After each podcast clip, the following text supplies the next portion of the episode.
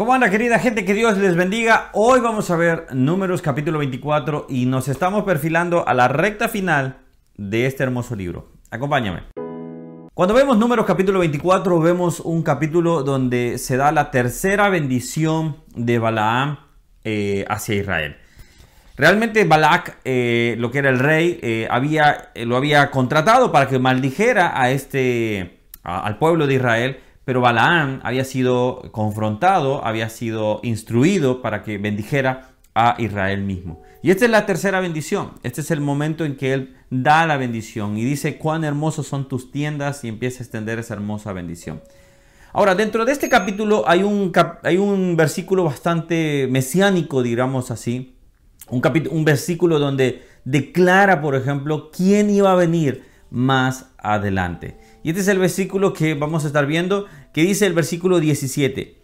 Lo veré, mas no ahora. Lo miraré, mas no de cerca.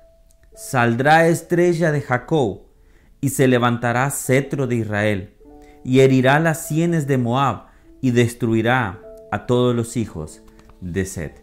Si vemos acá, dice, lo veré, mas no ahora. Significa que no e-, era una visión que estaba teniendo de nuestro Señor, de nuestro Salvador, del Mesías, pero de una manera lejana, de, una manera muy remota. Lo veré, mas no ahora. Era alguien no judío, alguien que estaba diciendo una profecía, pero no era judío. El evangelio se ha extendido a más de más que los judíos, se ha extendido a más gentiles. Y esa es la gracia que nosotros tenemos. Esa es la oportunidad que nosotros tenemos. Ahora dice, lo miraré más no de cerca.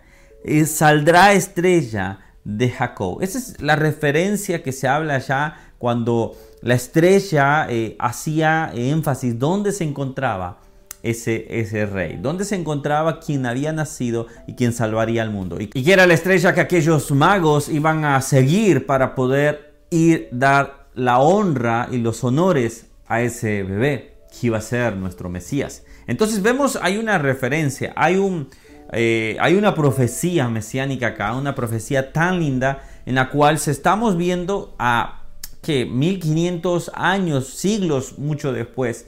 Entonces, desde acá o, o desde mucho antes, mejor dicho, la profecía estaba siendo dada, que iba a haber un cetro, iba a haber alguien que iba a reinar.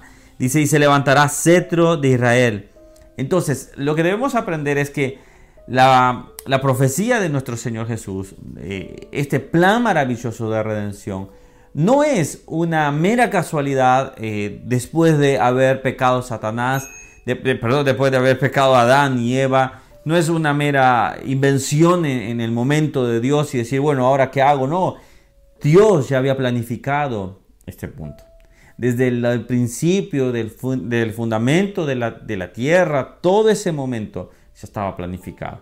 Nuestra redención estaba planificada. Así que este hombre, Balaam, un no judío, estaba dando una profecía del Mesías.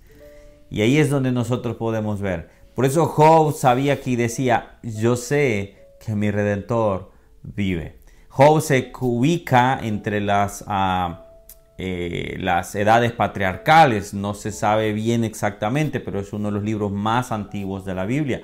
Ahora, cuando vemos esto, vemos que entonces eh, es, una eh, es una profecía muy importante. Téngala presente porque muchas veces decimos, hay gente que dice, bueno, las profecías fueron dadas bien cerca de Jesús y él, bueno, no, no, estos fueron siglos antes. Así que podemos ver que el plan de Dios era redimir a la humanidad era perdonar su pecado y volver a restaurar esa relación. ¿Qué es lo importante de este momento? Dios quiere restaurar su relación contigo y conmigo. Si tú te has alejado de Dios, este es el momento de decirle a Dios, sabes, me he alejado, pero quiero volver a estar contigo. Quiero que mi nombre esté en el libro de la vida. Haz en ese momento, haz esta oración, haz dile al Señor, perdona mis pecados, escribe mi nombre en el libro de la vida. Arrepiente de tus pecados, aléjate de ellos y sigue a Cristo Jesús como único Salvador. Y ves que desde muy, desde el inicio prácticamente, estamos, se habla nuestro Salvador como nuestro Redentor. Que Dios te bendiga, vamos avanzando, suscríbete al canal, puedes seguir viendo otros videos por acá y bueno, déjame tus comentarios para saber qué has pensado de este devocional. Que Dios les esté bendiciendo grandemente y este es cortito pero vamos al punto que queremos tocar. Que Dios te bendiga.